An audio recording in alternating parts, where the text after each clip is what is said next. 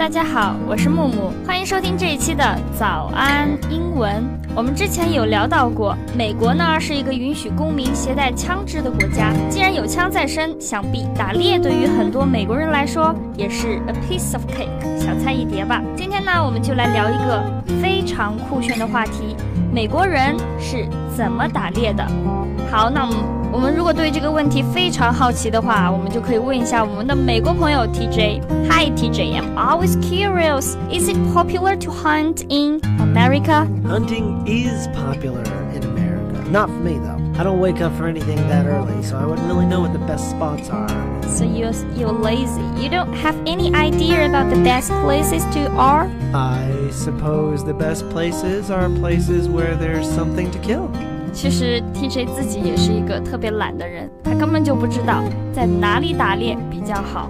今天呢，我和我们的美国朋友 TJ 聊了聊美国人是怎么打猎的。如果你想在微信评论专区和我以及 TJ 一起来互动，或者你想获得更多的英文学习笔记，请微信搜索关注“早安英文”。大家想知道政府是怎么监管这个打猎行业，并且怎么样保护动物的权利的呢？我们来问一下我们的美国朋友 TJ。Then how does the government supervise hunting by laws, and how do they protect animal rights? Oh well, I mean you've got to have a license, of course. There's a limit to how many of each kind of animal that you kill. There's specific seasons for animals. You know, you can't go shooting deer. It's duck season. 那么 TJ 告诉我们，其实你首先呢是需要有一个证件的，还有呢，我们是需要对这个可以打猎的动物的种类也是有限制的，所以不是你想打任何动物都是可以的。那么打完猎之后呢，我们怎么处置这个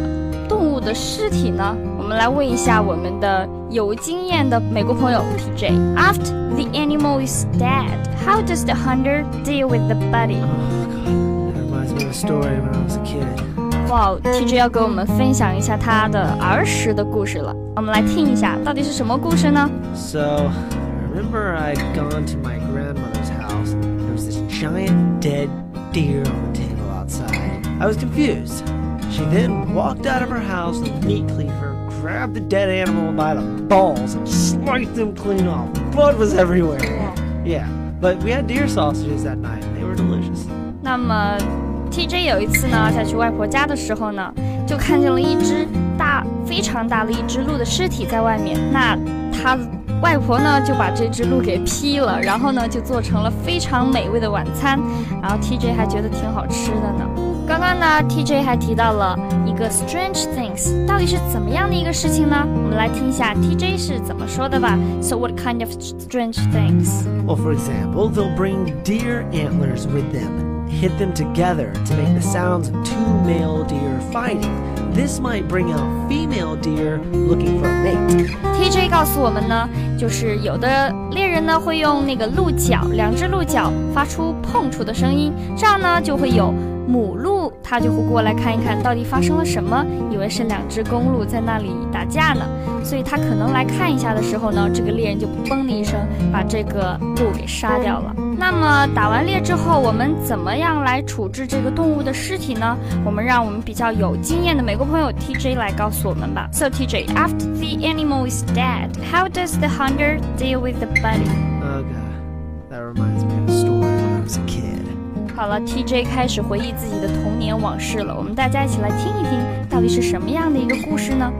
Okay, so I remember going to my grandma's house, and there was this giant dead deer on the table outside. I was confused, and then my grandma come walking out of the house with a meat cleaver, grabbed the dead animal by the balls, and cut him clear off. Uh, blood was everywhere.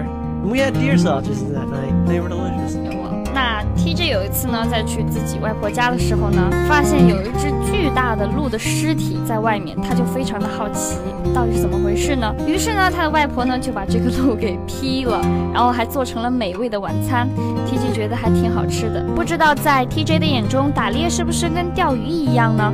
是一种消遣的一种娱乐活动呢？Hi TJ，in your opinion，what do people get out of hunting？hunting？Is it just a kind of entertainment like fishing or something? Hi, Momoa. Well, I oh. think it's the same as fishing. It's not really about the hunt. It's about the quiet time that you can spend thinking by yourself or being in the presence of friends. It's, it's really therapeutic. Except in hunting, you get that added benefit of being able to release stress by bone the shit out of something. 好，在我们美国朋友 TJ 的眼中呢，这个 hunting 其实就跟钓鱼差不多，它是和朋友相处的非常好的一种方式，并且呢，也可以自我思考、自我沉淀啊。原来打猎还有这样的好处呢。在这里呢，要教大家一个非常好的单词，therapeutic，therapeutic。它是呢 helpful to the health of the mind of body。我还想知道啊，就是他们在打猎的时候穿的是什么样的一身行头呢？Okay, TJ, what about equipment? What kind of materials would hunters bring with them? Well, there's the usual stuff like camouflage and guns, but there are other more strange things. TJ 告诉我们呢，他们经常呢穿的都是那种迷彩服，这样呢，他们就和树那个迷彩迷彩服的颜色其实跟树枝差不多，所以他们就可以藏在树里面，看不见他们了。其实我觉得 TJ 刚刚分享的这个故事一点都不 strange，反而还挺正常的。So TJ, do you have So TJ, do we have real strange things to share with us? You don't think that that's strange enough? Yes, I don't think it's, it's strange. Okay, well, let me tell you this. Many hunters will rub deer urine on themselves. Oh. yeah, to cover their smell because deer are really sensitive to the smell of humans. A little disgusting. Yeah, it's very disgusting. 那么 TJ 刚刚真正给我们分享的一个非常 strange 的这样一个事情呢，就是 猎人呢会把尿涂在自己的身上，然后呢就伪装和他们是一个种类的。然后再更好的捕杀它们。Actually, it's really disgusting. So now you know why I don't hunt. I don't want to have to wake up really early in the morning and cover myself in deer piss. I'm much happier going out and buying and eating a hamburger. 所以呢，这就是 TJ 为什么不早早起来去打猎的原因了。他更开心的就是能够去吃一个汉堡，就可以满足他了。好了，关于打猎的节目呢，我们就说到这里了。如果你希望查看更多英文学习笔记，请微信搜索关注“早安英文”。另外，我们的热血教师成长计划课程已经上线了，限时特惠中，六百元就能从零基础学到高级以及商务英语课程。如果你想了解更多课程信息的话，请微信搜索关注“早安英文”，回复阿拉伯数字一。我是木木，See you next time。And this is DJ，下期见，拜拜。